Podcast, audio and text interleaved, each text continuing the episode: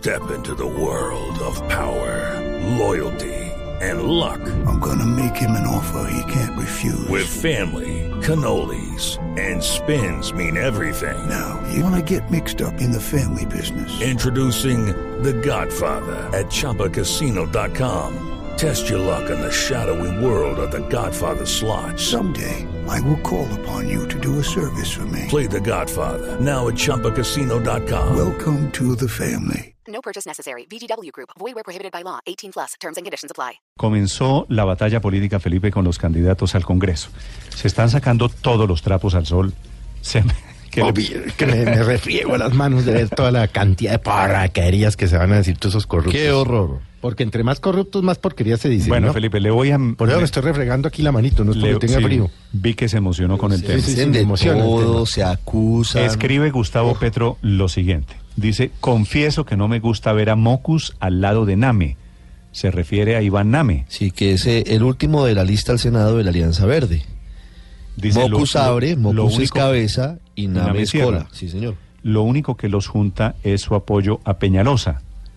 Me quedo con la coherencia anticorrupción Pues, de Gustavo Bolívar. Gustavo Bolívar es el libretista de Cabe- televisión. sí, que es cabeza de lista de, De- la de su- de su coalición grupo, pues, famosa claro. de Petro con la doctora Clara López Obregón y con el Polo, con eh, la UP, con eh, Aida Bella y con otros sectores. Esa es la que han llamado la lista de la La verdad es que. Iván Name tiene una indagación o tuvo una indagación por haber viajado, recuerde usted, eh, en esa comitiva con invitación especial a la posición de Donald Trump, con el doctor Mauricio Sí, Liscano pero- y otros, pero no tiene más allá de eso. Y el apellido que no es un delito y no puede haber delito de Debe sangre. ser que lo es está decir, confundiendo Petro. No, no puede ser que Pero- por Sí, yo- ser yo pensé lo mismo, Name- pero está sabe- confundiendo. Sabe que hay que tener. yo- le voy a decir lo de los que están en problemas, pero que aquí hay que diferenciar, Nicolás, entre los que están condenados y los que tienen lo que acaba de llamar Ricardo una indagación. ¿Quién de los políticos en Colombia no tiene una investigación? ¿Quién? Dígame uno. No. No, y, y una cosa, Néstor, y una cosa, Néstor, es usted aspirar con una indagación por cuenta de los enemigos políticos, que eso también pasa, y otra muy distinta es heredar los votos de aquellos que están condenados o por pues corruptos, claro, claro. o por mafiosos, o por No, cualquier pues, cosa. Es decir, yo creo que aquí esto, esto no es un- un- un- una, una barrida general, sino cada cosa tiene su propia No, pues dimensión, y creo que el análisis voy, para que correcto debería ser hecho de esa manera. Así es. peras y manzanas. Entre otras cosas, Petro también tiene investigación, pero yo no, que no, no- como sabe usted, Todos tienen investigaciones. Petro no es santo de mi devoción, pero no se me ocurriría meter a Petro en el grupo de los corruptos. Los familiares de los que sí van a aspirar, Pero, pero los o sea, que ahí están- se vuelve una cosa muy subjetiva, Néstor, como usted se da cuenta. Petro tiene unas investigaciones, solo que no nos parece que él roba plata.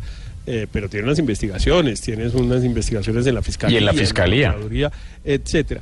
Entonces, eso nos muestra el, el- el nivel de subjetividad Sí, que sí, hay en este tipo de análisis. Es que a uno le parece que unos son unos bandidos y otros que son decentes. Eh, pero yo siempre, y permítame insistir en este argumento que siempre traigo, no se nos olvide que somos nosotros los que escogemos. Es que ahí hay un listado enorme de candidatos. Y si un señor que a nosotros nos parece cuestionado saca 100 mil votos o 120 mil, como han Pero- sacado en el pasado, pues son esos 120 mil ciudadanos los que Sí, lo sí. eligen. No, yo no entiendo- es, yo no entiendo es su el del partido Héctor, que lo pone. Pero la corrupción no es subjetiva. Alguien es corrupto y alguien no es corrupto. Una cosa son las simpatías políticas y otra cosa es la corrupción. Pero bueno, iba a decirle lo siguiente, si me permite, que esta me tiene muy impresionado. Musa Besaile, Ñoño Elías, Álvaro Ashton, Francisco Gómez, que es el exgobernador de La Guajira, Kiko Gómez, que está condenado, condenado por asesinato. homicidio. Todos estos presentaron familiares y consiguieron cupos en los partidos con un argumento. Héctor, escuche al presidente del partido de la U, que este es un hombre joven, que a mí me tiene sorprendido, Aurelio Iragorri, que yo pensé que iba a portarse diferente. Y el doctor Iragorri recurre al mismo argumento de siempre, y es que los delitos no son de sangre. Y metieron en la lista de la U, bueno, en general todos los partidos, a las familias, a los familiares de los corruptos, con el argumento de que son clanes respetables. ¿No hay por ahí que- un eh, hijo o hija de Kiko? Gómez. Claro, Claro, del que estamos hablando. Claro, el hijo. En El opción hijo. ciudadana. el hijo de en opción El hijo, Ciudadana, sí, señor. Eh. y está la sobrina de Álvaro Ashton y está el hermano de ñoño Elías y están los familiares de Musa Besaile, Sí. todos a mantener su cupo Pero político lo- por interpuesta persona. Pero lo que va a resultar eh, nuevamente, y ya no se atreve uno a decir increíble, es que llegan. Vuelven Lamentablemente- llegan. Claro, es que porque aquí, es que ese aquí muchísimos millones de colombianos eh, nos la pasamos o se pasan hablando Felipe- más de los congresistas cuatro años. Y llegan las elecciones y salen y les, dan- Llegan. les dan unas tejas, les dan unos mercados, les compran los votos, no sé qué, y ahí llegan. llegan por una razón, porque encuentran las complicidades de un señor como Aurelio Iragorri, que ayer en el momento de la inscripción dice lo siguiente. Esa es la democracia, aquí no hay delitos de sangre. Estas personas de la lista del partido de la U, todas, sin excepción, son personas inocentes. Todas, sin excepción, cumplieron todos los requisitos para su inscripción. Todas, sus- sin excepción, pasaron por la veeduría del partido, por el comité de ética del partido, por la dirección municipal, departamental y nacional. Esas son las medidas que y hemos por tomado. cuenta de esta mm, manera de ver la vida, que esta es la laxitud plena en materia política, pues efectivamente llegaron los familiares de García Zucardi, los familiares de Merec, todos otra vez, los familiares de los parapolíticos, los familiares de los corruptos, los familiares de Odebrecht, o los propios parlamentarios, o sus tíos, o sus hermanos, o sus esposas. Esta me Pero parece Néstor, para, una conclusión supremamente triste Pero, del Néstor- primer día de inscripción. Héctor. ¿Yo le puedo dar mi lista? Sí, señor. Pero déjeme, lista. déjeme decir, Y bueno, Héctor, eh, que lo mencione. Yo Yo iba a decir, la Ricardo, que, eh, que lo que pa- para que volvamos la discusión subjetiva, no, no, no- no esta que estamos teniendo, sino en general en Colombia, lo que tenemos entonces es que ampliar el régimen de inhabilidades y decir que los familiares de las personas que hayan cometido unos delitos están inhabilitados para ejercer No, cargos es- públicos. No, no, no hay así- que llevarlo, no hay que llevarlo a eso. Pero es que esta hay que no es- llevarlo a eso. entonces, es que ¿cómo esta- hacemos? Es que no, tiene la- nada de malo que ¿cómo sea hacemos? subjetivo, Esta porque no el voto es subjetivo. La inhabilidad legal o la jurídica. No, aquí Pero le voy a yo dar estoy hablando del escalón siguiente, Héctor. Claro que el, eh, el- la, ¿cómo se llama la sobrina de Ashton? Laura, Laura- Fortich. Laura, Laura Fortich.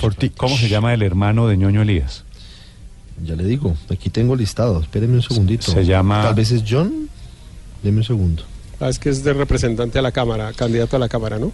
Mm, José Elías Vidal, ¿se llama? Pero ojo, para el ¿Cómo se Senado por la U está John Moisés Besaile, el hermano de Musa Besaile, y Eduardo José Tous, Joche Tous, que es eh, el que va a reemplazar a Ñoño Elías.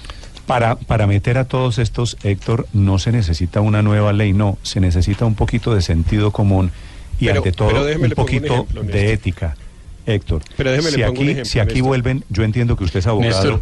y a usted le gusta convertir todo en el inciso y en el artículo y en la No, prohibición así, no legal. se re- así no se va a resolver Yo eso. estoy hablando de una No. cosa diferente que es la ética. Y es un- que no, no ponerle Néstor, no porque eh, eh, ejemplo, Héctor ha insistido en que esto es subjetivo, pero no porque algo sea subjetivo quiere decir que no está bien fundamentado. Yo creo que toda esta inconformidad de muchos colombianos con la corrupción puede que sea subjetiva en muchos casos, pero está bien fundamentada, está contextualmente Oye, fundamentada por es una objetivo- historia larga de corrupción y de abusos en la política eh, en- en- y en estos partidos políticos. Ahora, lamentablemente, la única salida es la que los colombianos no estamos ejerciendo y es cerrarles la puerta a estas personas con nuestra decisión, subjetiva también, que es la del voto. Pero pues en esto no queda No, pero- sino seguir pero haciendo esperaría- Néstor, pero- campaña y seguir haciendo ¿sabe? fuerza para que la gente no vote por estas listas. Usted esperaría que los jefes de los Pero ¿sabe qué es lo que es no los sorprendente? Uno también esperaría responsabilidad y actuaciones responsables de parte de los jefes de los partidos y no salir a carajo. disculparlos Es que ¿sabe como cuál es el problema? Les importa un carajo si lo que necesitan Pero es, es es votos, votos, votos, votos, curules y después mermelada. Si es que están en ese- eso hace años. Oye, pero es que ejemplo. Espéreme, Nicolás. Pero, que- Néstor, es espéreme, que, espéreme un segundo que Héctor está alzando la mano. A ver, Héctor, su teoría. Es que mire, le, le quiero decir, en la, en, la, en, la, en la lista de la coalición Colombia, yo no voy a mencionar el nombre porque es una persona que yo aprecio y que considero honesta. Hay un candidato al Senado de la República cuyos hermanos o hermanas, no estoy completamente seguro, me parece que eran dos mujeres, fueron condenadas por determinados delitos. Él ha dicho, yo no tengo ninguna responsabilidad, no tengo nada que ver con las actividades de mis hermanas, etcétera. Pero está ahí. Y nadie ha dicho ni nadie ha levantado el dedo para cuestionar a la lista de Coalición Colombia de por qué incluyó a una persona que tiene unos familiares condenados. Yo no menciono su nombre porque me parecería que, una enorme Por ejemplo, injusticia. Jorge Enrique Eh, me Vélez de Cambio Radical injusticia. está dándole muy duro hoy a la lista de la Alianza Verde, afirmando que el hermano de Iván Marulanda está condenado en Estados Unidos por narcotráfico. Entonces Bueno, estamos en yo- Pero ese no era el ejemplo cosa que, yo que- ese no que era el ejemplo que yo iba a es poner, que- pero pongamos ese ejemplo. Ah, Imagínese usted Pero sirve. cómo hacemos para decir que un condenado por narcotráfico tiene un hermano, pero ese sí nos parece decente, Pero pero, otro no en cambio problema. nos parece impresentable. Pero, Nes, pero para contextualizar, Héctor, yo creo que el problema aquí no es si los hermanos de los condenados son o no aptos para aspirar a cargo público. Yo creo que eso es absolutamente irrelevante, porque es que aquí el caballo es lo que menos importa. Aquí lo que estamos viendo es que la estructura que empuja al caballo es la que sigue existiendo. Claro, Exacto, Cuando usted ve que el congresista sale, claro, cuando usted ve que un congresista sale, entra otro y saca los mismos votos, lo que está diciendo es que lo que sobrevive al congresista es la estructura corrupta que le garantiza que, que, que puede ser vuelto a elegir. Es decir, No, cuando es que- estamos viendo lo es que, estamos hermano- viendo, lo que se demuestra es que no le está haciendo campaña a Iván Marulanda. es No, que se- ni le heredó es la que hacia estructura allá voy, política. es que hacia Dios. allá voy. Claro. Y usted puede ser primo, hermano o hermano de Pablo Escobar y lanzarse al Congreso y eso sería irrelevante. La pregunta es si la plata de Pablo Escobar le financia o no la campaña política y garantiza que llegue. El primo hermano Es que de Pablo es Escobar, hablando de todo un poquito, no, repite Entonces, Congreso. Pero Sí, que- sí, no se inscribió. Néstor, bueno, pero, pero entonces, Obdulio, sí. entonces lo, lo Sí, que sí, yo sí. quisiera, lo que yo quisiera mencionar es que Sí. lo que nos da por cuenta un poco de estas listas es que las estructuras regionales sobre las cuales nos quejamos todos los días alrededor de temas de corrupción sobreviven y están intactas y no les han quitado ni los puestos ni los contratos, porque si se los hubieran quitado no tendrían político para reemplazar al que quedó preso. Y esa es la verdadera pregunta. Lo de menos son los nombres. La preocupación real es que la estructura política que los impulsa está Pero intacta vio- y de ahí no hay ni fiscalía ¿Y los ciudadanos ni, por qué votan ni por régimen ellos? político que le quita. Usted vio, no, Nicolás, porque es el que argumento casi de que eso es Aurelio- voto a la fuerza, Héctor. defendiendo ¿Y los ciudadanos por exactamente eso, que hay unas ellos? estructuras políticas regionales que le parece que son respetables a pesar de que los señores están en la cárcel. Bueno, pero Néstor, es Pero que dígame- Aurelio Iragorri usted- viene de también de un clan político. Acuérdese que el papá de Aurelio Iragorri fue senador, un buen senador, pero obviamente también hereda un apellido y esos apellidos suenan frente a la opinión pública, frente a lo que Pero- pregunta constantemente Héctor de por qué la gente vota por ellos. Héctor, pues usted por qué cree? Porque son clientelas, esos señores les prometen puestos, eh, mueven hojas de vida y la gente no vota por ellos porque todavía, digamos, tristemente la cultura política de Colombia no está tan avanzada para que voten por la Eh, opinión, sino porque votan por una clientela corrupta y unos puestos que les prometen estos señores. Néstor, Déjeme le pongo otro ejemplo, Nico. A ver, Eh, eh, Ya- Miguel, ya voy, eh, que es el tema del señor del señor Néstor. Richard Aguilar. Richard Aguilar es hijo del señor Aguilar, que fue gobernador y, y condenado por parapolítica en Santander. Por ese señor vot- votan decenas de miles de personas en la ciudad de mejor calidad de vida de Colombia, que se llama Bucaramanga. Es decir, que sus votos no se explican, digamos, porque son personas en un estado de vulnerabilidad y de pobreza que venden su voto por cualquier cosa. No, esas tienen otras explicaciones. Solo el día que nosotros encontremos cuáles son las explicaciones de por qué la gente vota por eso y logremos que entonces no voten por eso, que tengan otros incentivos para votar, cambiamos. Aquí no ganamos nada con dárnelos de víctimas, que es eso, unos tipos corruptos nos tienen fregados. No, la sociedad colombiana tiene un código de valores y de conducta que, bueno, ayer lo discutíamos de cómo eh, es- viven eh, dándole importancia y reconociendo a personas del estilo de Popeye. Es que esa es la sociedad colombiana. La sociedad colombiana, eso que nosotros rechazamos aquí todas las mañanas, no necesariamente lo rechaza un alto porcentaje Pero, de la población colombiana. está siendo Néstor. muy indulgente con los jefes políticos que son los que los la meten. gente. Claro, la gente, Claro, o sea, la gente va buscando una hoja de vida, buscando un puesto y los señores, los jefes políticos meten a todos estos bandidos sabiendo que hay unas clientelas y que hay una gente necesitada y de eso es de lo que se aprovechan, Aurelio. Sí, Néstor, me sorprendió, o no, no me sorprendió realmente, sino corroboré que en- tenemos en Carlos Fernando Galán un ferviente y constante oyente de Blue Radio.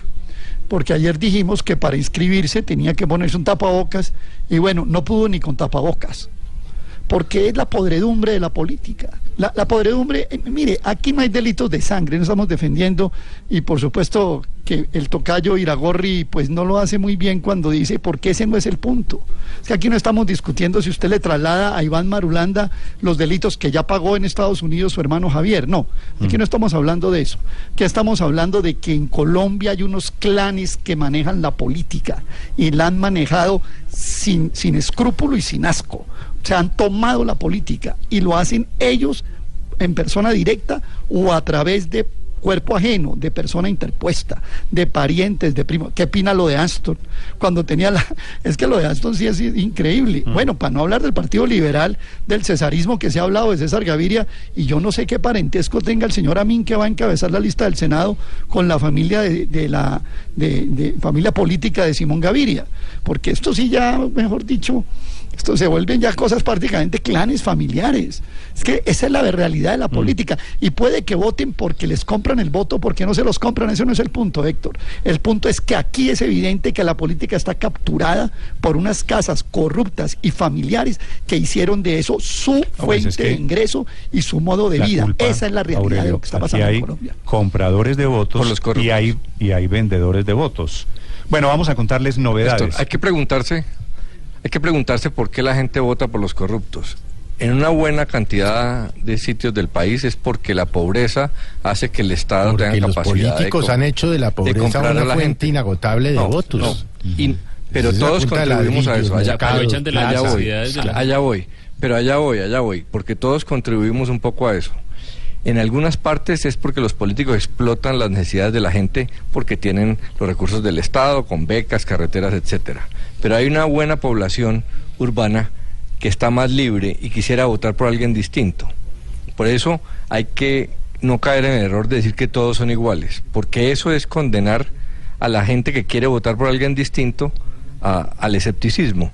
Hay que mostrar, especialmente desde los medios, que hay unos mejores, porque no podemos desde los medios decir que todos son iguales, No, que este no, país claro se que- tiene que suicidar No, no, claro que no todos son porque no hay alternativas. Yo creo que más que hablar de los malos, hay que hablar de los buenos, para que la gente tenga alternativa No, y hay que- de votar por gente No, pero también hay que alertar, libre. Porque ¿no? si aquí decimos que todo es una porquería, pues ¿qué, qué puede hacer el ciudadano? ¿Usted en qué Llenarse de momento, escepticismo. en qué momento y, y- yo y con- que alguien ¿y estaba quién gana con eso? Los malos. Que todo era una porquería. Pues no hemos hablado de ninguno bueno. Perdón, yo acabo de Y yo mencionar creo a Claudia que López y a hay unas cosas buenas y hay que hablar. Por ejemplo, Aurelio acaba de decir que el señor que encabeza la lista del Partido Liberal dice que es familiar de tal. Es posible que sea cierto y es posible que no. Si es mentira, pues imagínense, acabamos de condenar a ese señor a un clan familiar sin serlo. Pero, Entonces, pero ¿cuál es el la hay la millones de colombianos esperando, ver, sea- esperando votar con esperanza. Hay que tratar de no meterlo a todos en el mismo saco, porque ahí ganan son los malos. Hay que hablar de los buenos más que de Bueno, los malos. Álvaro, pues hábleme usted cuando quiera, me habla de los buenos, haga la lista de los buenos. ¿Qué hemos encontrado en la lista, Ricardo? No, pues ahora? curiosidades, En- en no, sola- no solamente, y hay que aclararlo, no solamente personas cuestionadas, sino novedades, eh, A ver. digamos, cosas curiosas y llamativas. En la lista de cambio radical al Senado, encabeza Claudia Rodríguez de Castellanos, pastora de la Misión Carismática Internacional con su esposo César Castellanos. Es, es segunda, porque encabeza Rodrigo un Lara. voto amarrado. Capítulo, el de las iglesias Sí, cristianas. Es la segunda, sí señor. Estaba otro hasta capítulo, hace algunas las semanas iglesias en el. Centro Democrático, coqueteó con César Gaviria, con el liberalismo mejor, más que con César Gaviria, y terminó en cambio radical. Arturo Char es el tercero en la lista, heredero del clan Char de Barranquilla, bastión de Germán Vargas a la presidencia. Daira Galvis sigue allí, tradicional dirigente política de Bolívar, a quien Claudia López señaló de supuesta abogada de la gata. Antonio Guerra de las Priellas, senador de Sucre, investigado por el escándalo de Odebrecht. Rosemary Martínez, hermana del expresidente de la Cámara Emilio Martínez, del departamento del Tolima. Roberto José Vuelvas, originario de Sagún, nació en Sagún, había sido del partido de la U y fue gerente del hospital de Sagún. ¿Qué cantidad de políticos provienen de Sagún, Córdoba? Richard Aguilar, fíjese, el heredero de la Casa Aguilar, de Hugo Aguilar, condenado por parapolítica, el coronel, es gobernador de Santander. Su hijo, que también fue gobernador de Santander, está en la lista al Senado por cambio radical. Harold Guerrero, exalcalde de Pasto, en la misma lista de Cambio Radical. Juan Manuel Arango, exalcalde de Pereira.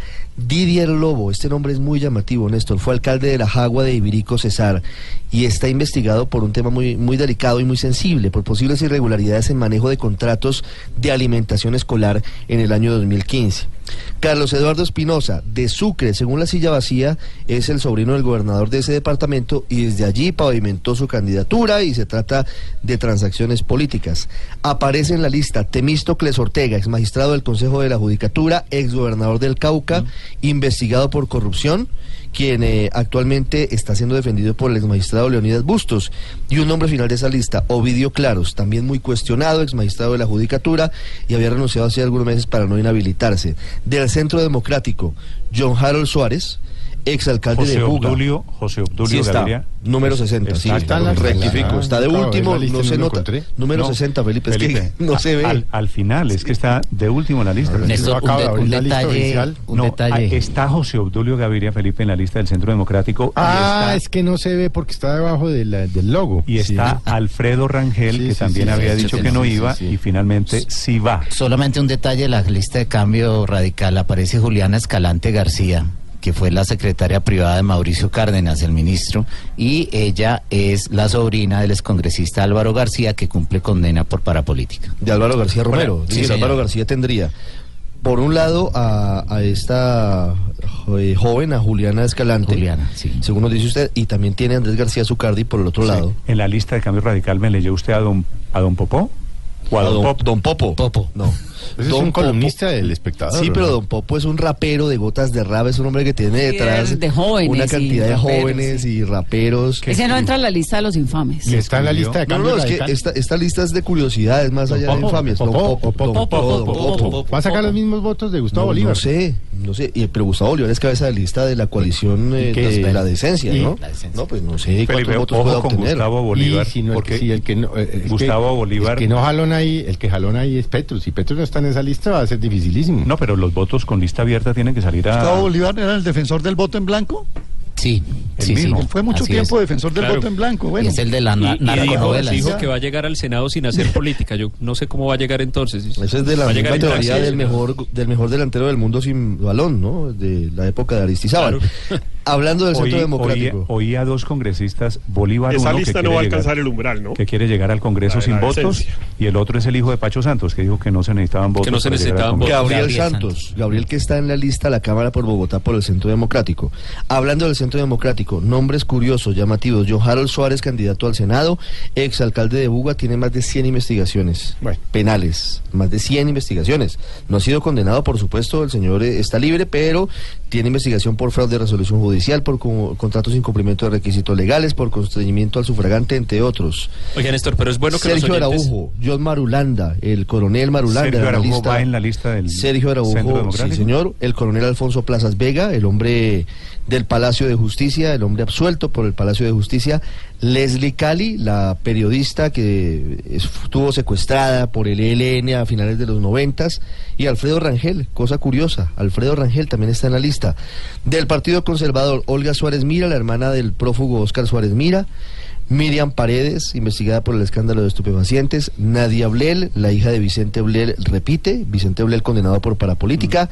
Y Yamina Pestana, de Sucre y Córdoba, investigada por el desvío de recursos de la EPS en Manesca para su campaña. ¿Esto va en qué lista? También repite, Partido Conservador. Bueno, pero ahí tienen a Miguel Gómez, que es, eh, digamos, una figura Ah, no, que... en todos hay un pero, hay uno bueno y hay uno malo. Sí, este está No, encabezando le- Miguel Gómez, pues pero de además alguna a- a manera está Ricardo le falta una coma. Su, su, su, su ¿Cuál es? imagen tradicional. ¿Le falta una qué, Héctor? ¿Una coma? Una coma en lo que dice. Es repite, coma, si los electores deciden que así sea. No, pero repite aspiración. Porque con el hecho de inscribirse No, pero está repite. Yo, yo estoy hablando de la aspiración. sí, Repite aspiración, Estoy hablando de la aspiración. Pero, miren, Pero en esas, venga, en esas mucho, listas, Néstor, mucho- donde se encuentran nombres de gente buena al lado de nombres muy problemáticos, el oyente tiene que saber y es bueno que sepa que si en cada voto por una persona es un voto por la lista, usted al votar por uno de los candidatos está también apoyando a la lista completa. De modo que hay que mirar la lista, Bueno, hay que mirar la conformación completa cierto. y no Y- solamente y- y decir, "No, cada aquí, voto- aquí encontré y este que está Andrés- bueno. Y, y- Déjeme Andrés, terminar. Y cada voto, y cada voto que se queda en la casa es un voto por los más bandidos. Porque cada voto que no se que no se deposita en las urnas ayuda a que quienes compran votos tengan más probabilidades de salir. Es que con una abstención del claro, pero con la 55, evaluación. 60%, ahí hay una dificultad enorme para que gente buena, de gente que vota bien sin vender el voto, pueda lograr eh, llegar al Congreso. De la Alianza Verde, Está llamativos. escribiendo, está escribiendo en este momento en la cuenta de Blue Radio eh, Bernardo Guerra. Bernardo Re- Guerra, que es concejal de Medellín. Bernardo Alejandro Guerra Hoyos, el hijo de Bernardo Guerra Serna. Y dice lo siguiente, Héctor, dígame si estos datos pueden ser que me dejan asustados. Una Señor. cámara, una cámara quiere decir ganar una curul en la cámara vale 5 mil millones de pesos. Sí. Sí. En al dónde. Senado, Puede ser, sí, Y, sí. y- y un Sí, por ahí. Senado, dice él, 20 mil millones No, de eso pesos. sí, yo me había quedado en Senado como en 7, Ese 8 orden. Depende en dónde. Sí, sí, claro, sin problema. Y estos señores, ¿de dónde sacan toda esta Sí, plata? pero de problema, lo que se no- roban de la mermelada y de Uno las leyes que se se ve. el sistema está corrupto desde el principio. Usted para ser congresista tiene que invertir esa cantidad de plata. ¿Y de dónde la saca? Pues de lo que está obteniendo a través de contratos, Claro, a través eso de prebendas, de beneficios. Por eso era tan importante cerrar las listas, que las listas fueran cerradas nos- y nos, eso es nos cierto. evitaba eso. Ese- Pero como fregaron, Alianza y Verde. fregaron que es que la reforma política había sido pactada con las FARC, que eso no se podía, que eso era una grosería, que eso era lo que nos imponían desde La Habana, hasta que lo hundieron. Alianza Verde, Ricardo Cañón, expersonero de Bogotá. Esto es lista Al A, Senado, al Senado. Juan Luis Castro, el hijo de Piedad Córdoba. Se El hijo deja de contar Córdoba va en la por Alianza la Verde. Alianza Verde, sí señor. Y el partido de la U Que pero se había no, quemado el año, hace cuatro se, años, ¿no? se quemó por el Partido Liberal. De acuerdo, o sea, que Sí, se, había, se había quemado hace cuatro años, sí. Partido de la U, Armando Benedetti, investigado por eh, los Bulldozer. John Moisés Besaile Fallad, el hermano de Musa Besaile, detenido actualmente por el escándalo del cartel de la toga. Joche Tous, Eduardo José Tous, es representante de la Cámara, va al Senado y pretende quedarse con los votos de Ñoño Elías. Iban a poner ahí a Stefani Ese Morris. Besaile, ese Besaile que va era el secretario del gobernador corrupto, de Alejandro Lyons. Sí, es que todo queda en familia. Por eso le digo, Héctor, todo que queda en familia. usted dice, pero ¿cómo es posible que meten a los mismos? Joche Tous estaba en la foto con Y- Otto y- Bula y y, los con 100.000 Ñoño y Elías por ellos. y Es están es en los punto. negocios y Ahí están en tenemos, el tema. Héctor, ahí tenemos una de los diferencia. contratos pero, de alimentación. Pero no insistamos, usted tiene razón. Van Pero y tenemos el eligen. mismo propósito, eh, Néstor. Porque el, mismo, el propósito es cómo conseguimos que la gente no vote por ellos. Joche Lo que es señalándolos a El- ellos. Lo primero yo que creo habría que es que hacer diciéndole pero a la gente que es tiene con- una que don. Aurelio Iragorri no los inscriba. Y Sandra. Villadiego, que también está involucrada supuestamente, según la fiscalía, o está investigada Joche en el va- escándalo de los bulldozer. A ella le pidió la fiscalía a la corte que la investigue. Usted, José Tous, va a la Fiscalía, va a la Contraloría, va a Córdoba, va a donde sea y lo vinculan con todos los escándalos de alimentación infantil. En el ICBF, por ejemplo. Y nada. Pues nada. 8 de la Oiga, mañana. pero- ¿Sabe Faltan qué- los- sabe los qué me ha sorprendido, Néstor? Los liberales, ¿no? ¿Qué le Oiga, pero un dato. ¿Sabe qué, Néstor? Eh, me, me sorprende que la dificultad de los partidos para completar las listas, Néstor. Antes estar en una lista del Congreso era una cosa difícil. Vea usted, usted conoce a los 10, 15 de cada lista, el resto son gente que ha tenido alguna participación en alguna actividad política, pero la mitad de la lista casi está desocupada en, la- en, en casi todos los partidos. Pues Así eso es, hasta ayer lo poniendo a los abierto, funcionarios para cumplir. última hora. O Cada una vez cosa ahí menos como gente fuera. Es quiere decir, yo, yo sí veo. política. Claro. Exacto, es hacia allá iba. Cada vez menos gente quiere meterse con esto porque siente que hay menos probabilidad de ganar y porque se siente, digamos que, distanciada por la manera en que se hace política en Colombia. Yo creo que esto hace parte, yo- sin duda, de la crisis institucional de la política, Néstor. Me falta el Yo Partido hice Liberal. ¿Puedo el terminarlo? ejercicio, Nicolás. Eh, yo hice personalmente el ejercicio de pedirle a un grupo de mujeres que subjetivamente a mí me parecían personas con gran capacidad, honestas, etcétera, para que participaran y se metieran en las listas, las del Partido Liberal o incluso en cualquier otra lista, incluso eh, tratar de hacer una lista por firmas, Y alguna nada. cosa. Y no conseguí que una sola y le dije por lo menos a 15 personas con algún grado de reconocimiento, con algún grado de liderazgo, y no conseguí que una sola dijera me interesa. ¿Y usted por qué cree que es eso? Porque todo No, el por- país, pues porque porque todo to- el país está claro. asqueado de la política y porque sabe que claro, allá va a pero estar, es grave, pero es muy va a grave. estar lleno de los entonces, ¿por quién zampones a los que Aurelio Iragorri les abrió la puerta. Con el Sí, pero, argumento. eh, de- en ese, en ese argumento de Héctor tiene razón Héctor, es decir, si no se mete la gente buena No, a la política no se- ya no se a, colonizarla, pues va a ser muy difícil cambiar este país. 844, la última, Ricardo. por el. Partido Liberal. Laura Esther Fortich, sobrina de Álvaro Ashton. No, pero encabeza, a- encabeza el. Ah, el no, AMIN, encabeza Mauricio Gómez. Mauricio Amin. Gómez. Bueno, si usted mira el registro de votación de la cabeza al Senado del Partido Liberal, votó no a las inscripciones ¿En de paz. ¿En dónde? Pues en las votaciones del Senado. Mauricio Gómez votó Mauricio en Gómez. contra. Votó en contra. no acompañaba al gobierno a las circunscripciones de paz, Acuerdo no a la participación política de las, eh, De las FARC. FARC. Es uno de los ausentistas mayores. Le voy a decir, por ejemplo, cómo fueron sus. Y este sus es la cabeza de lista del Senado. Reforma política. De 23 votaciones, no votó 16. Eh, de 11 votaciones en las circunscrip- circunscripciones especiales para la paz, no votó en 4. De 28 votaciones para el fast track, no votó en 13. O sea, no vota. No. Pero le doy más nombres, ¿le parece? Además de Mauricio Gómez Amín, que es la cabeza de lista que generó una tormenta interna en el Partido Liberal. Le decía, Laura Fortich, sobrina de Álvaro Ashton. Ashton, mientras estaba siendo esposado, estaba definiendo para quién iban sus votos en 2018. Julián Bedoya, el muy controvertido representante de la Cámara antioqueño, el hombre investigado supuestamente por falsificar títulos y otro tipo de cosas en su momento.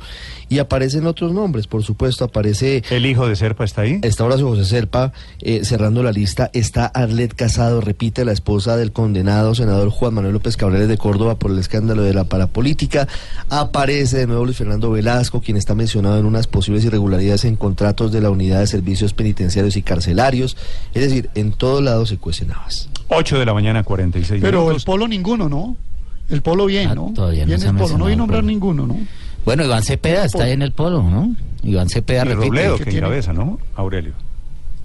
Sí, sí, no, pero no está cuestionado, ni mucho menos, ¿no? ¿Esta, esta Está es comentario suyo o se la, se la cuento como publicidad política pagada? No, no, esa echémosla O le pasan la cuenta a la campaña. Bueno, hay Pues un que se fue cambio. desde el 11 de marzo, entonces. Hay, hay un cambio en el polo y es Víctor Correa. Víctor Correa pasa a Cámara. Eh, es- ese es un De nombre Cámara que. Senado, De sí. Cámara a Ah, sí, Senado, de Cámara es Senado, antioqueño perdón. representante de Es la muy Cámara que pasa al representativo, Senado. Así es. Pero Víctor pues, Correa es el antioqueño, ¿no? Así es. Muy así bien. es. El muchacho son del sombrero Del aguayo. sombrero, Ah, sí. es muy buen representante. Sí, ha 8 sido de la mañana, destacado. 47 minutos. Estas son novedades de los señores padres de la patria o los que aspiran a serlo. 8.47.